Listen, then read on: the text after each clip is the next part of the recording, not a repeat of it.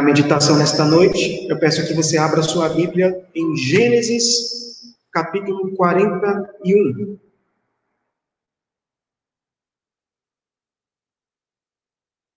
Gênesis capítulo 41. Eu peço que você deixe a sua Bíblia aberta nesse capítulo. São muitos versículos, nós vamos lendo ao longo da mensagem. Inicialmente, leremos os versículos 1 a 13. Gênesis capítulo 41, versículos 1 a 13.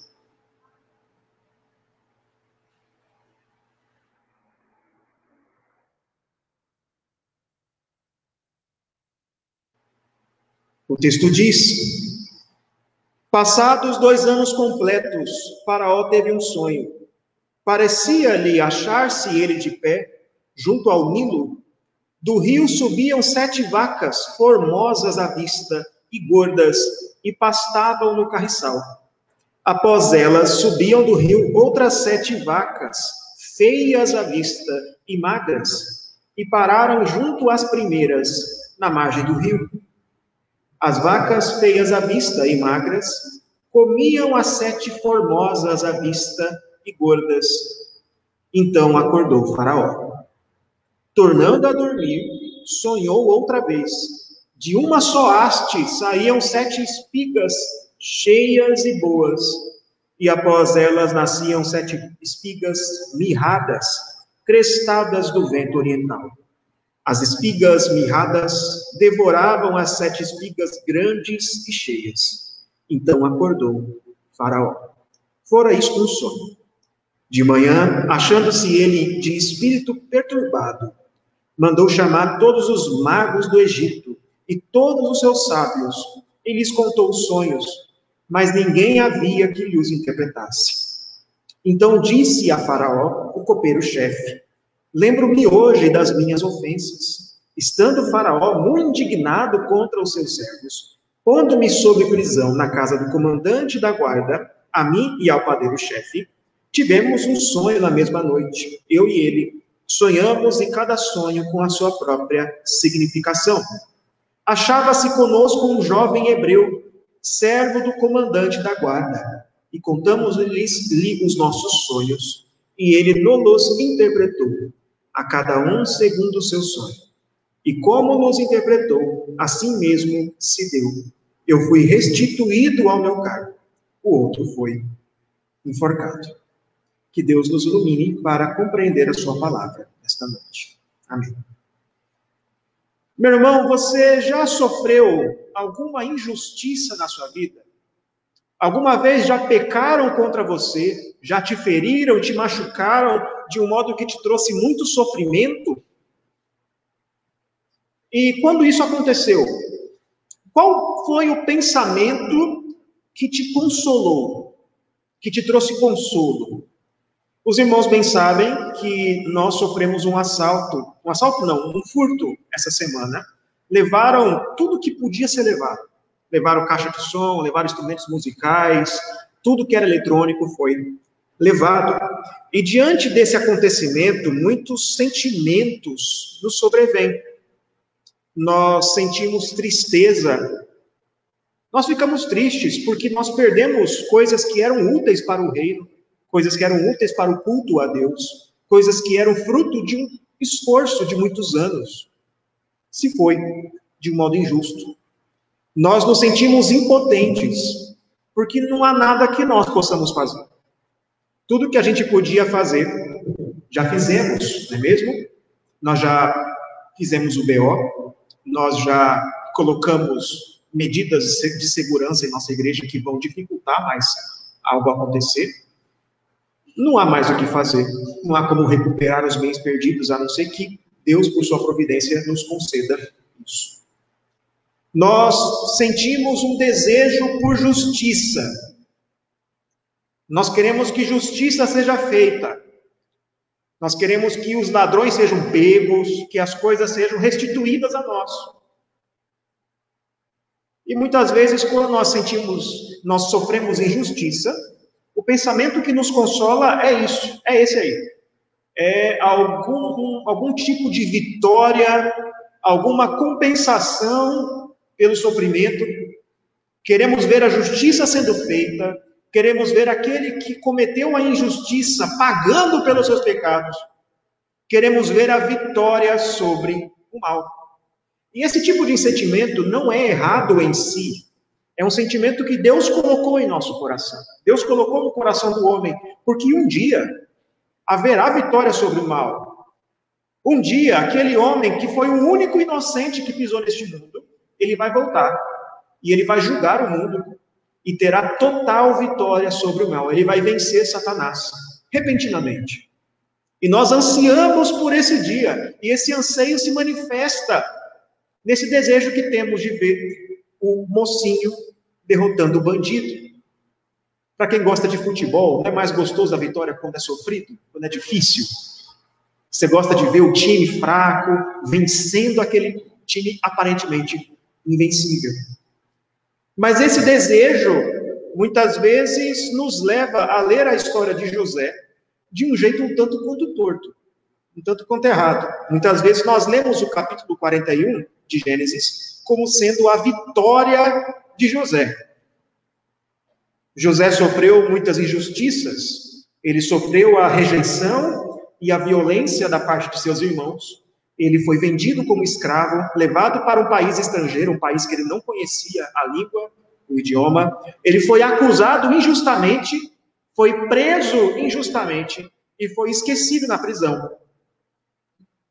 Quando José foi levado cativo para o Egito, ele tinha 17 anos.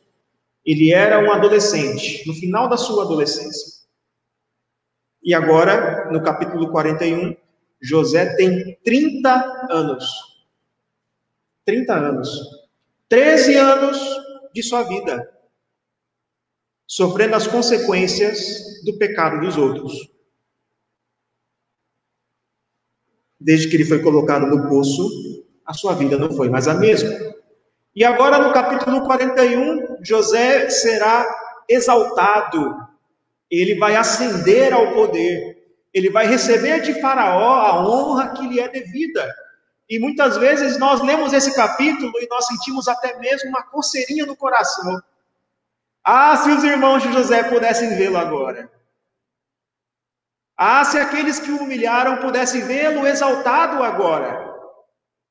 Às vezes nós lemos esse texto à luz daquela, da teologia daquela música. Quem te viu passar na prova e não te ajudou? A minha vitória hoje tem sabor de mel. Não é isso? E de fato, José aqui recebe um poder imensurável. Ele chega ao topo do mundo. O Egito era a nação mais importante daquele tempo. E o poder que José recebe é muito grande. E nós não vamos menosprezar isso. Mas o ponto é que o capítulo 41 não é o final da história. Tem mais 11 capítulos pela frente. Então não acaba aqui. A história de José não acaba nesse capítulo. E, aliás, a história que está sendo contada aqui não é a história de José. Algo muito interessante a respeito do livro de Gênesis é que ele tem uma divisão dada pelo próprio autor. O livro de Gênesis é dividido por aquilo que nós chamamos de gerações. Várias vezes, quando você lê o livro de Gênesis, você percebe que várias vezes a seguinte expressão aparece: esta é a geração de. Então temos lá, capítulo, capítulo 4, esta é a geração de Caim, capítulo 5, esta é a geração de Adão. Depois nós temos capítulo 9, esta é a geração de Noé. E assim sucessivamente. Esta é a geração de. A palavra hebraica que aparece aqui é a palavra Toledot, e essa palavra aparece 10 ou 11 vezes, mais ou menos, dependendo da tradução, dependendo do, manuscrito, no livro de Gênesis. Então, você tem essas divisões no livro de Gênesis. E em qual divisão, em qual sessão nós estamos? Nós estamos na sessão que começa no capítulo 37, versículo 1. E quando você vê o capítulo 37, versículo 2, lá está escrito assim: ó, Esta é a história de Jacó. Ou esta é a geração, a genealogia de Jacó. E aí então ele começa a falar: tendo José 17 anos, apacentava os rebanhos com seus irmãos. Então veja, meus irmãos, a história que está sendo contada aqui não é a história de José. Não é a história de José. Não é a história desse garoto que sofreu, sofreu, sofreu e em um momento foi exaltado e deixou de ser humilhado. Não é a história da vingança de mais um nerd que sofria bullying na infância. Não é essa a história. José não é o protagonista da história. Essa é a história da descendência de Jacó. Essa é a história do povo de Deus, do povo de Israel. Essa é a história do povo que recebe a promessa de Deus, a promessa de que a sua descendência trará bênçãos para todas as nações. É a história desse povo que vai parar no Egito e que, pela providência do mesmo Deus, se torna um escravo no Egito, para que eles se tornassem aquilo que Deus intentou que eles se tornassem. E depois são retirados do Egito. E a vida de José é apenas uma parte. Devo admitir que é uma grande parte, são muitos capítulos, mas é apenas um trecho, uma peça dessa história. E o próprio José, ele não via esse capítulo, essa parte de sua vida, como sendo o final de sua história.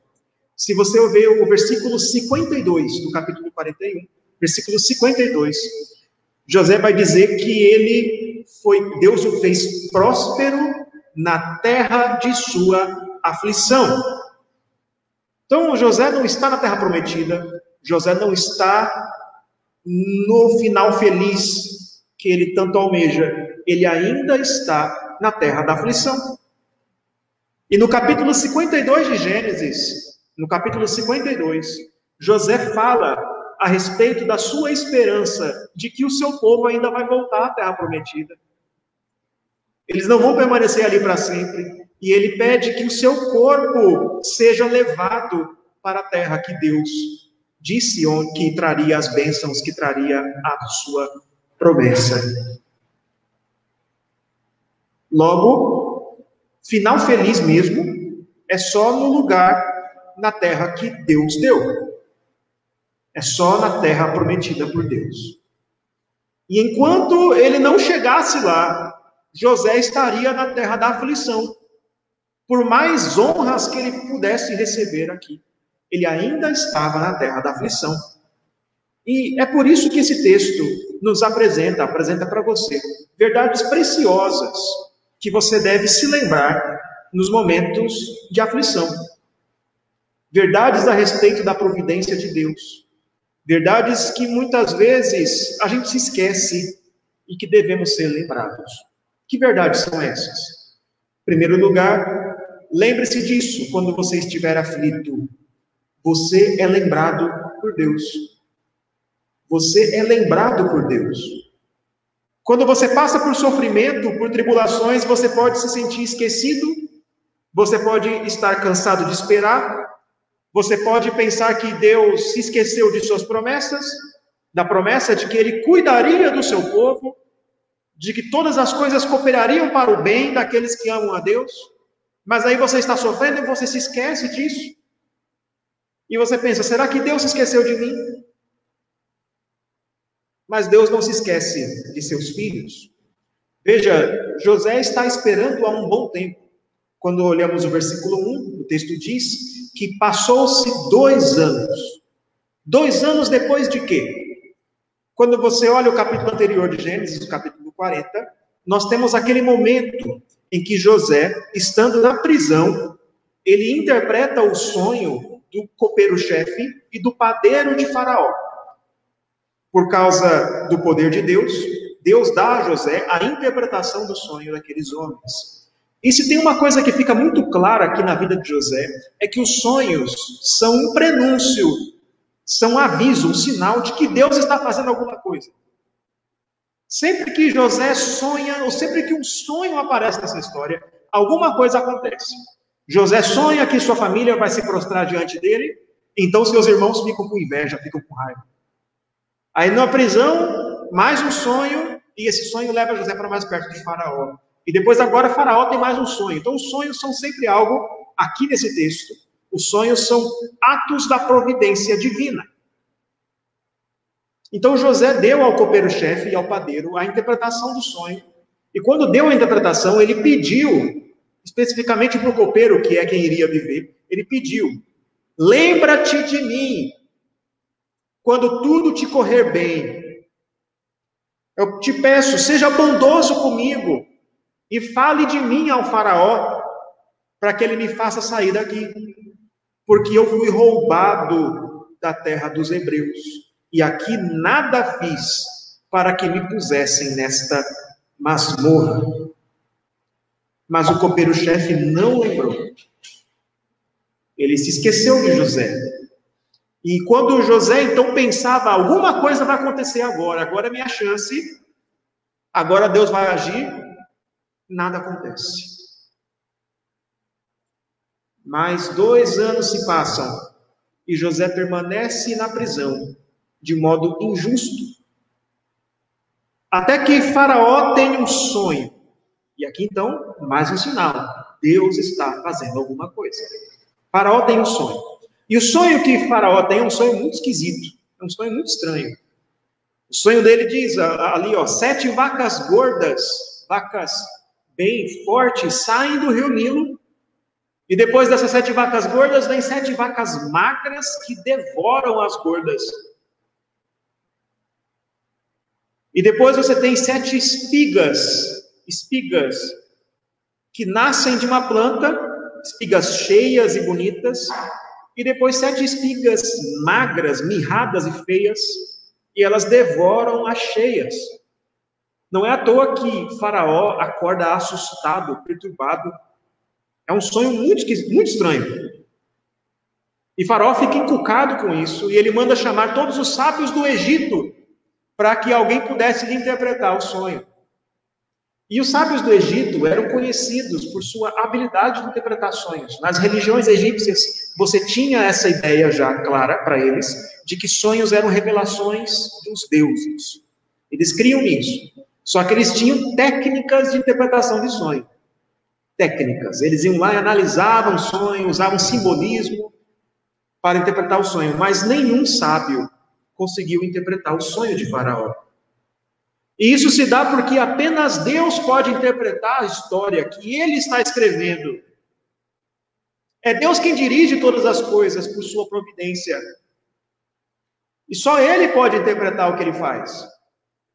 E se ele não revelar, você não vai saber. Se ele não revela o porquê ele faz as coisas, não tem como você saber. Apenas Deus pode interpretar o que ele faz e o porquê ele faz. Então o copeiro se lembra de José, versículos 9 a 13. Quando ele vê Faraó irado, ele se lembra do dia em que ele mesmo foi alvo da ira de Faraó e de como um jovem hebreu lhe interpretou o sonho. Então esse copeiro tinha se esquecido de José, mas agora no momento certo, no momento oportuno, ele se lembra. E isso porque Deus não se esqueceu de José. José poderia, podia ter sido esquecido pelos homens, mas não por Deus. Considere, considere aqui um momento para quem que Moisés está contando essa história. Que quem escreveu o livro de Gênesis foi Moisés. Moisés que dirigiu o povo ali, que liderou o povo a caminho para a terra de Canaã.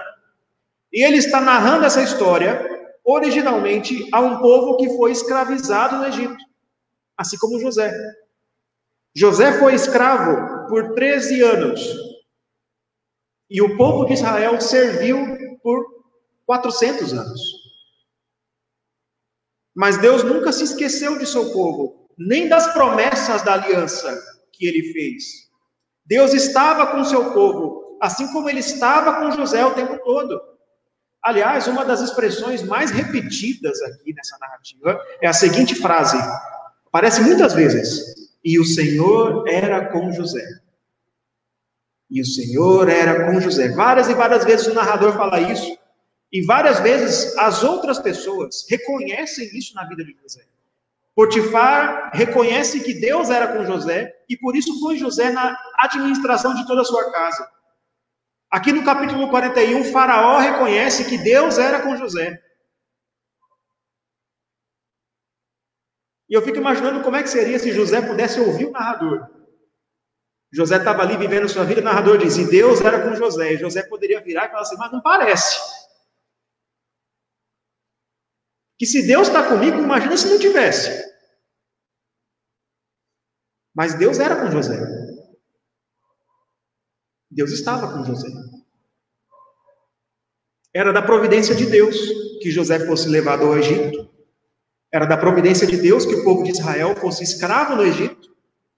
Deus tinha um propósito nisso. E só Deus podia livrá-los dessa situação, e Deus o faria no momento certo. O fato de você passar por sofrimentos não significa que você foi esquecido por Deus. Os filhos de Deus passam por sofrimento neste mundo. E tanto o sofrimento quanto o livramento são atos da providência de Deus.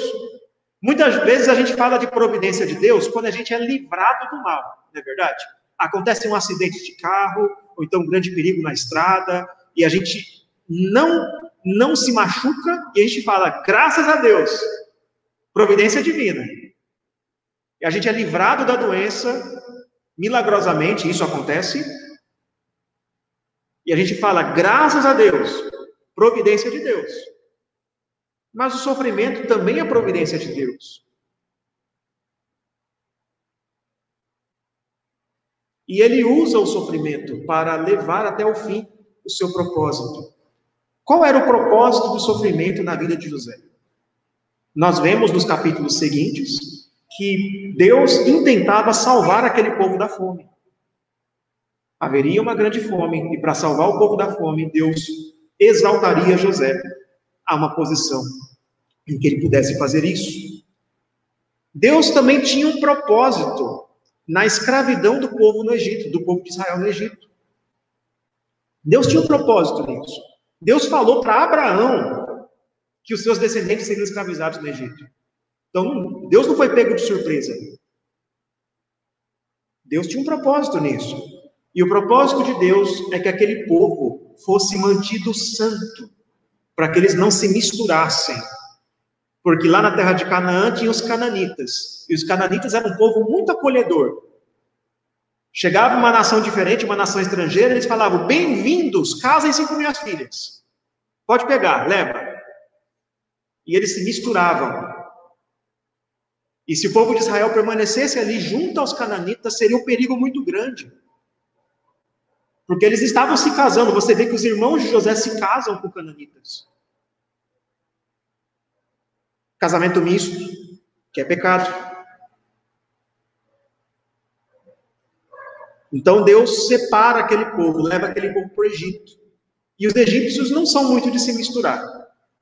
Chegam os israelitas no Egito e os egípcios falam o seguinte: ok, bem-vindos, morem naquela cidade lá, aquela cidade é de vocês. Pode ficar por lá. Os egípcios não se misturaram. E por isso aquele povo então pode ser mantido santo e crescer como um povo separado de Deus. Deus tinha um propósito nisso. Deus usa o sofrimento para cumprir o seu propósito.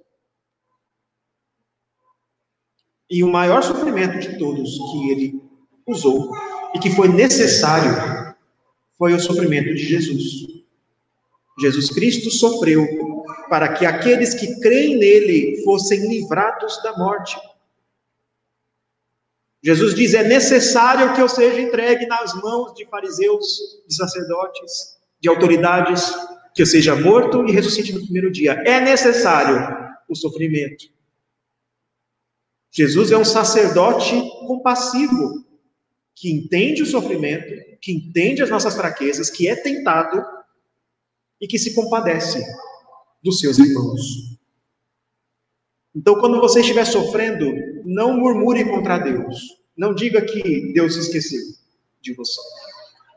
Deus não se esquece seus filhos. Em segundo lugar, quando você estiver aflito, lembre-se disso. A vitória não é aqui. A vitória não será nesta terra, neste mundo. Não se apegue a falsos finais felizes.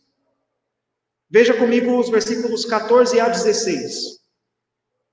O texto diz: Então Faraó mandou chamar a José e o fizeram sair à pressa da masmorra. Ele se barbeou, mudou de roupa e foi apresentar-se a Faraó. Este lhe disse: Tive um sonho e não há quem interprete. Ouvi dizer, porém, a teu respeito, que quando ouves um sonho, pode interpretá-lo. Respondeu-lhe José: Não está isso em mim, mas Deus dará resposta favorável a Faraó. José, aqui então, é tirado da masmorra. Faraó manda chamar José e o fazem sair à pressa da masmorra. E masmorra é o termo que é o termo usado para se referir à prisão, ao lugar onde José estava. Mas o interessante aqui é que esse termo usado para se referir à masmorra aqui é o mesmo termo que aparece no capítulo 37 para se referir ao poço. Ao poço onde os irmãos de José colocaram José. Então agora Faraó manda tirar José do poço. José foi colocado no poço e agora até que enfim ele é retirado da masmorra, do poço. Ele foi colocado num lugar onde a partir dali a sua vida não seria mais a mesma, mas agora ele seria tirado de lá. Só que alguma coisa aqui não está certa. Veja, ele foi tirado do poço, sim, só que no país errado. Ele não estava mais na terra da promessa, ele estava no Egito. Ele foi tirado do poço, sim, mas pela pessoa errada. Não foi os seus irmãos, não foram os seus irmãos, não foi o seu pai que o tirou do poço. Foi Faraó. Então não era esse o livramento que José estava esperando. Então o faraó pede que José interprete o sonho, porque ouviu falar que José pode interpretá-lo. E, e, José não se aproveita da situação. Ele não diz assim, ó, oh, agora é minha chance, ó, oh, toma aqui meu currículo, de fato sou capaz de fazer isso, ó, aproveite. Só hoje. Não, José não faz isso. Ele diz: Isto não está em mim, mas Deus dará resposta favorável a Faraó. Mais uma vez, Apenas Deus pode revelar os seus intentos. A vontade decretiva de Deus, aquilo que Deus decreta, aquilo que Deus, o modo como Deus governa a história, somente Deus pode revelar. Se Deus não revelar, não tem como saber. Então Faraó conta o sonho a José. E aqui nós vemos, versículos 17 a 24, nós vemos as impressões de Faraó. O que, que mais chama a atenção do Faraó? E não foi o fato das vacas gordas devorarem as mais magras. Não foi isso que chamou a atenção do Faraó. Isso é muito interessante. O que chamou a atenção de Faraó foi o fato das vacas magras serem tão magras. Ele diz: Nunca vi vaca tão magra aqui na terra do Egito. E elas comem as vacas gordas, elas devoram as vacas gordas e continuam magras. Como pode? É isso que chama a atenção de Faraó. E isso porque o Egito tinha muito orgulho da sua produtividade. O rio Nilo, que é onde Faraó supostamente estava no seu sonho, é um símbolo para eles da fertilidade, era até mesmo a divindade. Eles tinham terras bem regadas, bem irrigadas. O Egito era uma terra que sempre produzia. Em outras passagens da Bíblia, em vários outros momentos da Escritura, nós vemos o, o, povo de Israel indo até o Egito fazer compras, quando havia fome na terra. Essa não é a primeira vez que há fome na terra, mas nunca houve fome no Egito. O Egito sempre tinha comida. O que impressiona Faraó é essa ideia de escassez, numa terra que era tão orgulhosa de sua fertilidade. Então José interpreta o sonho de Faraó, versículos 25 a 32. E eu quero que você veja aqui o versículo 25. Olha o que acontece. Então lhe responde José: O sonho de Faraó é apenas um. Deus manifestou a Faraó o que há de fazer. Deus vai revelar aquilo que ele pretende fazer. Só ele pode interpretar, só ele pode revelar. E aqui José usa uma linguagem que prefigura que o jeito de falar dos profetas que vêm depois de Elias. A, a, linguagem aqui é muito similar, muito parecida. José fala da parte de Deus. José, assim como Daniel, diante de Nabucodonosor, ele recebe de fato uma revelação de Deus. E o que acontece é o seguinte: ele revela aqui: virão sete anos de fartura e depois sete anos de escassez. E isso é algo certo, vai acontecer. Não há nada que você possa fazer para impedir isso. É o que diz aqui no versículo 32. Olha o versículo 32. O sonho de Faraó foi dúplice, porque a coisa é estabelecida por Deus.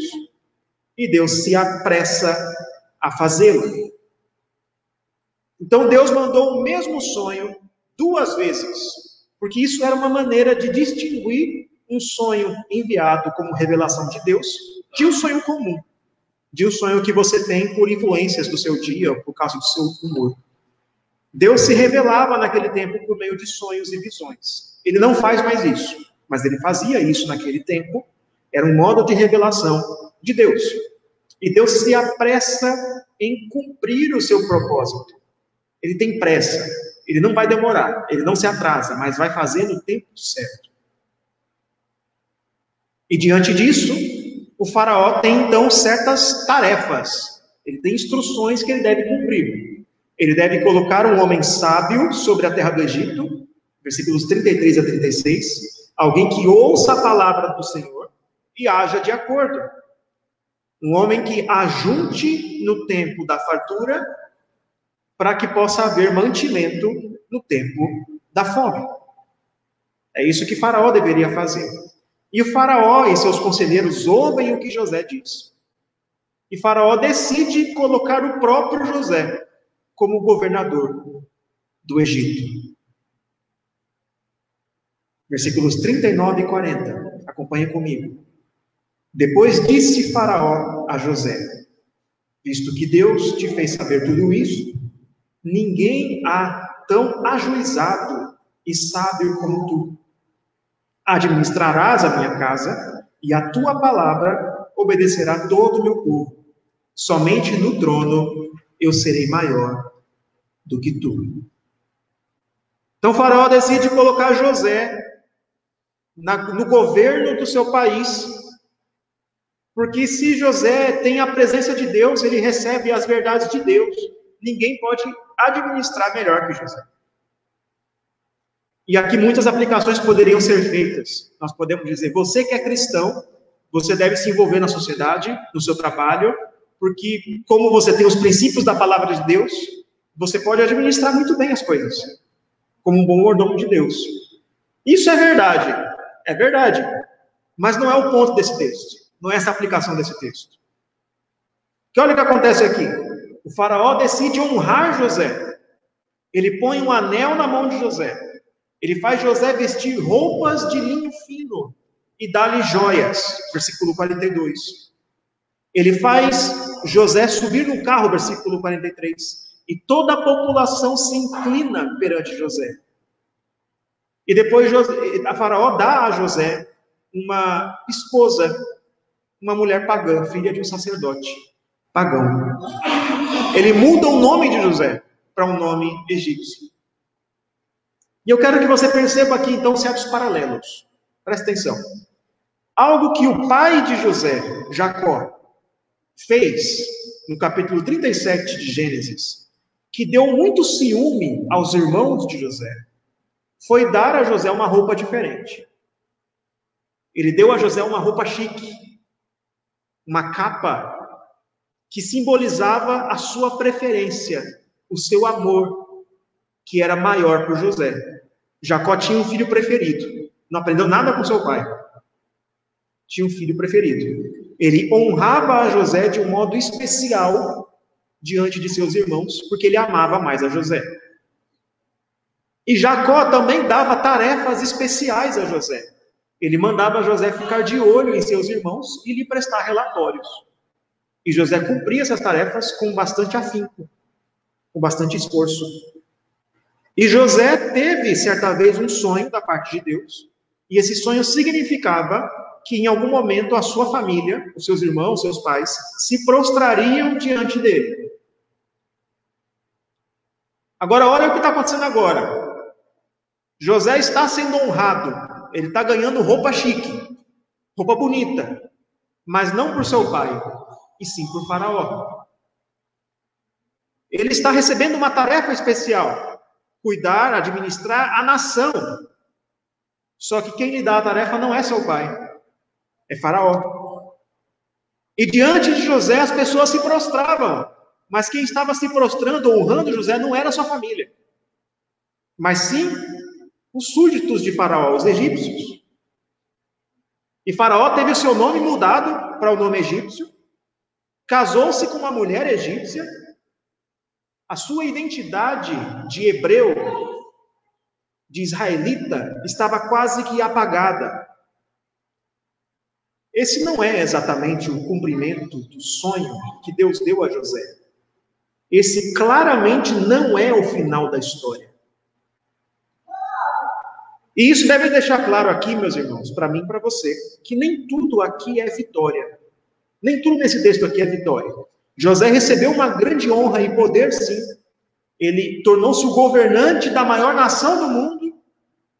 Ele ganhou um poder comparável ao poder do presidente dos Estados Unidos. Só que ele continua longe da terra da promessa. Longe da família da aliança longe da linhagem santa, foi separado.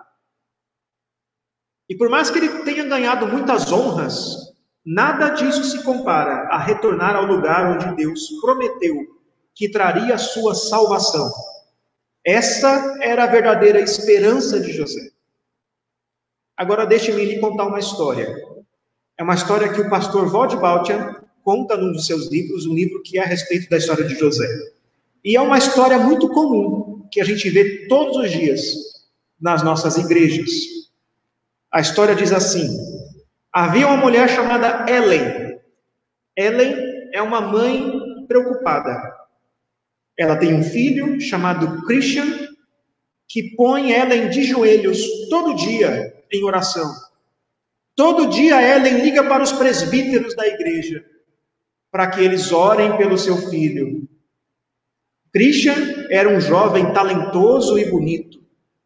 Ele foi para uma grande universidade e terminou um curso lá, uma faculdade muito boa, e conseguiu um ótimo emprego.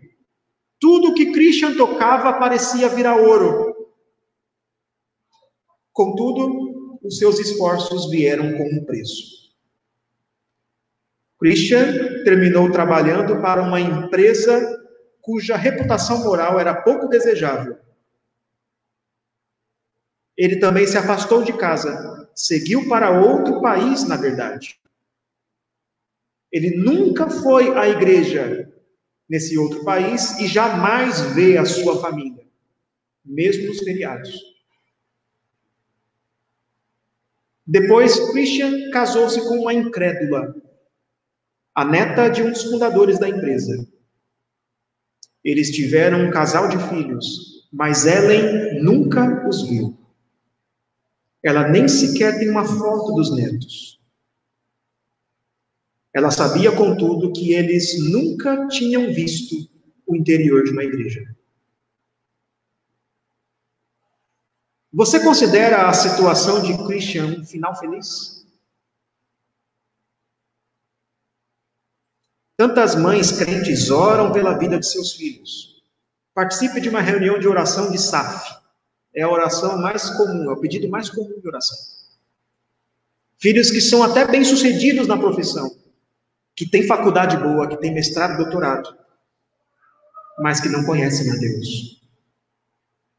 Isso não é final feliz. Mas há muitos crentes que vivem como se o grande objetivo da vida fosse esse. Como se o final feliz, a vitória, é, é ter um bom emprego, é ter bastante dinheiro na conta, é ser respeitado pelos outros, é ter um cargo que o torne uma pessoa importante, alguém na vida. E há muitos crentes que criam os seus filhos de tal maneira que parece que o grande objetivo da vida é esse. Entrar para a faculdade é mais importante que ser crente. É mais importante que servir a Deus. E aí muitos dizem, mas eu nunca falei isso para o meu filho. Mas não precisa falar. As atitudes mostram qual é a sua prioridade. Não busque consolo em vitórias terrenas. A vitória não é neste mundo. Não busque consolo em falsos finais felizes. A grande vitória não é o fim da doença, não é você ser curado da doença. Não é você conseguir um emprego depois de tantos anos de desemprego. Não é recuperar os bens que foram perdidos. A grande vitória não é ter o carro do ano, não é vencer na vida, não é chegar numa posição de destaque, tendo saído da pobreza à base de muito esforço. Essa não é a grande vitória. O verdadeiro consolo que você deve buscar nesse mundo de aflição é o descanso prometido por Deus. Os patriarcas tinham esperança nesse descanso. Nós vimos em Hebreus capítulo 4. Eles almejaram um descanso prometido. E no tempo dos patriarcas, esse descanso era simbolizado pela terra. Eles esperavam um dia em que eles chegariam na terra queimando leite e mel, e a terra seria dada por Deus a eles, e ali eles teriam descanso. Mas nós vimos também em Hebreus capítulo 4, nós lemos mais cedo, que eles chegaram na terra, mas ainda havia um descanso restante. E Josué fala de um outro dia em que Deus lhes daria descanso. E eles trabalhavam durante a semana inteira, seis dias, esperando o sétimo dia que simbolizava essa entrada no descanso. E esse descanso é o descanso que Jesus nos traz o descanso das obras, o conforto para aqueles que estão cansados e abatidos. Vinde a mim, eu vos aliviarei. E há também um descanso futuro, um descanso o qual nós devemos nos esforçar para entrar. O descanso que é prometido àqueles que creem em Jesus Cristo na consumação. Quando todas as coisas forem renovadas e não houver mais sofrimento nenhum. Esse era o consolo de José. E esse deve ser o seu também. Não viva como se o grande alívio, o grande consolo fosse o alívio da dor, fosse o livramento da doença, não viva como se o seu descanso fosse neste mundo, como se o maior objetivo da vida fosse ter uma aposentadoria boa. Não confunda a vitória temporária, as honrarias deste mundo, com o que somente Deus dá a seus filhos.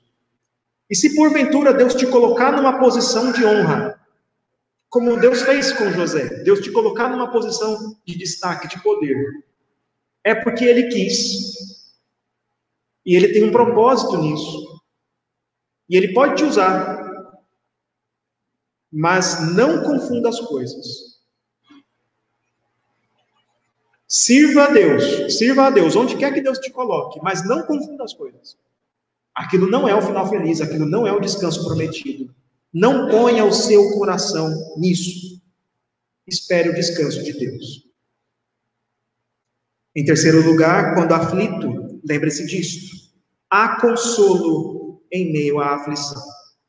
Há consolo em meio à aflição. Leremos os versículos 47 a 57. Nos sete anos de fartura, a terra produziu abundantemente, e ajuntou José todo o mantimento que houve na terra do Egito durante sete anos e o guardou nas cidades. O mantimento do campo ao redor de cada cidade foi guardado na mesma cidade. Assim ajuntou José muitíssimo cereal, como a areia do mar, até perder a conta, porque ia além das medidas. Antes de chegar à fome, nasceram dois filhos a José, os quais lhe deu Azenate, filha de Potífera, sacerdote de On. José, ao primogênito, chamou Manassés, pois disse: Deus me fez esquecer de todos os meus trabalhos e de toda a casa de meu pai. Ao segundo, chamou-lhe Efraim, pois disse: Deus me fez próspero na terra da minha aflição. Passados sete anos de abundância que houve na terra do Egito, começaram a vir os sete anos de fome, como José havia predito, e havia fome em todas as terras, mas em toda a terra do Egito havia pão. Sentindo toda a terra do Egito a fome, clamou o povo a Faraó por pão. E Faraó dizia a todos os egípcios: Ide a José, o que ele vos disser, fazei. Havendo, pois, fome sobre toda a terra, abriu José todos os celeiros e vendia aos egípcios, porque a fome prevaleceu na terra do Egito. E todas as terras vinham ao Egito para comprar de José, porque a fome prevaleceu em todo o mundo. Aqui nesses versículos nós vemos o que acontece depois. José se torna governador do Egito e a terra produz abundantemente. E José faz aquilo que ele propôs fazer: ajuntar mantimento nos dias de fartura para ter mantimento nos dias de escassez. E Deus abençoa o trabalho de José. Deus também abençoa José com filhos. Versículo 50 a 52. E o José dá nomes hebreus aos filhos. E isso é notável, porque apesar de estar no Egito, casado com uma egípcia e ter recebido um nome egípcio, José não se esqueceu de onde ele veio. E o nome que José dá aos filhos nos dão um vislumbre do que há em seu coração. Em toda a narrativa de José, você não vê muitos pensamentos de José, o que José está sentindo. Mas aqui, nesse momento, quando ele dá nome aos filhos, nós temos um breve vislumbre aqui do que José estava sentindo no momento. E um filho se chamaria Manassés, nome que é derivado da palavra hebraica que significa fazer esquecer. Manassés seria algo como fazer esquecer. Isso porque Deus o fez se esquecer de todos os trabalhos e de toda a casa de seu pai. É importante observar que o, o que José esqueceu aqui não foi de seu pai ou de sua família, não é isso. Ele se esqueceu das aflições. É claro que ele não teve amnésia também. A Bíblia não diz que você deve se esquecer no sentido de ter amnésia do que aconteceu, não é isso. Mas as coisas do passado de José não seriam definitivas em sua história. José não seria uma pessoa amargurada com a vida, uma pessoa que fica reclamando, murmurando de coisas que aconteceram décadas atrás. José não seria essa pessoa. Mesmo tendo sofrido violência familiar, escravidão, prisão injusta, ficaram tanto tempo na masmorra, sendo esquecido, José não se tornou um amargurado. Ele não usou o seu sofrimento para justificar os seus pecados. Tem gente que chega para o pastor e fala: Pastor, eu sei que é pecado, mas o senhor não conhece a minha história, é tão difícil. É por isso que eu sou assim, tão irado, tão reclamando. Eu sei que é pecado, pastor, mas no meu caso é diferente. Não, José não faz isso. E o outro filho se chamaria Efraim, que significa algo como terra de milho, ou terra próspera, porque Deus o fez próspero na terra de sua aflição. José reconhece que Deus o fez próspero. Deus lhe deu bênçãos e consolo e o mais surpreendente, tudo isso longe da terra da promessa. José não está na terra que mana leite e mel, e ainda assim Deus o está abençoando. Mas aquela não era a terra da promessa. Aquela ainda era a terra da aflição. José não confundia as coisas.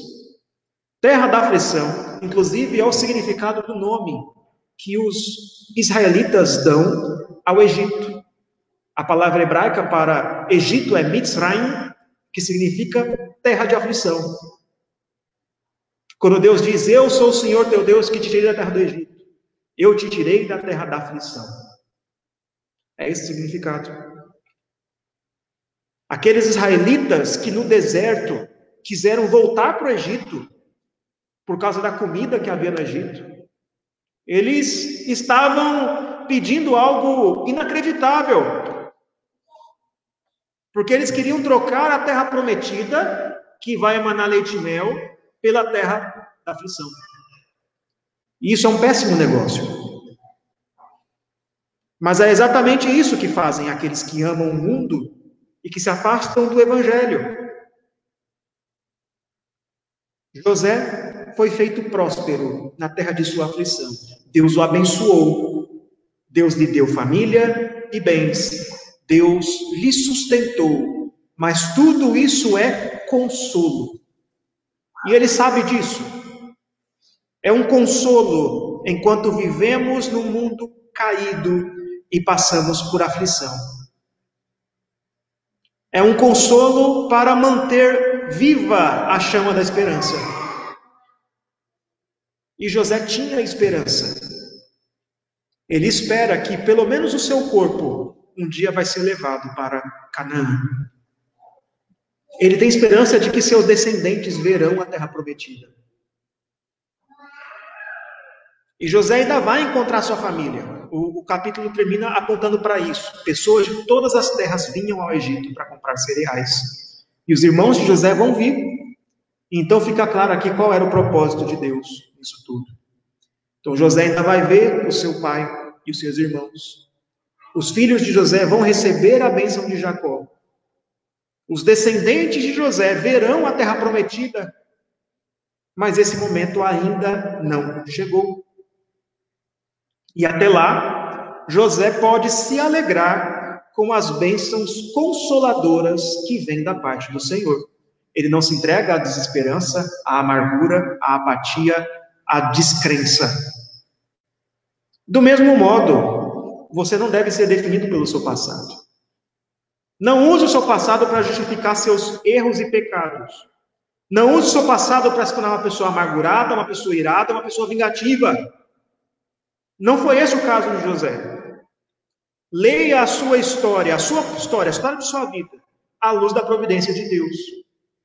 Deus tem um propósito para o sofrimento. Ele não abandona os seus filhos, mesmo em meio ao sofrimento. Ele enviou Jesus Cristo para sofrer. O seu próprio filho unigênito para sofrer, para salvar aqueles que creem nele. Reconheça também que Deus tem te dado bênçãos, bênçãos temporais. Você não chegou lá, nós não chegamos lá na Terra Prometida, mas com certeza Deus tem te dado alegrias aqui. Dê graças a Deus por elas. Bênçãos consoladoras da parte de Deus. O domingo é o dia do Senhor. O domingo é um dia em que nós antecipamos os novos céus e nova terra. Vivemos um dia de descanso um dia dedicado à adoração a Deus, ao aprendizado de Sua palavra. É uma alegria isso. Você trabalhou a semana inteira, você está cansado, você se esforçou bastante, mas no domingo vou para casa, vou para casa para o lugar onde vou aprender com meus irmãos, onde vou louvar a Deus. São bênçãos consoladoras. Você não pode dizer que a sua vida é só tristeza. Deus tem te dado bênçãos. Mesmo que sejam pequenas bênçãos, alguma coisa tem. Alguma coisa tem para você dar graças a Deus. Espere. Aguarde o retorno de Cristo Jesus. Ele vai vir, ele vai renovar todas as coisas. Ele dará cabo, ele dará fim a todas as aflições e aos sofrimentos deste mundo. Busque refúgio no Senhor. Confie no Senhor. Creia no Senhor e assim você terá força para suportar as aflições. Então, em suma, meus irmãos, três coisas você deve se lembrar quando você estiver na terra da aflição. Você é lembrado por Deus, a vitória não é aqui e há consolo na aflição. Que Deus o abençoe, em nome de Jesus.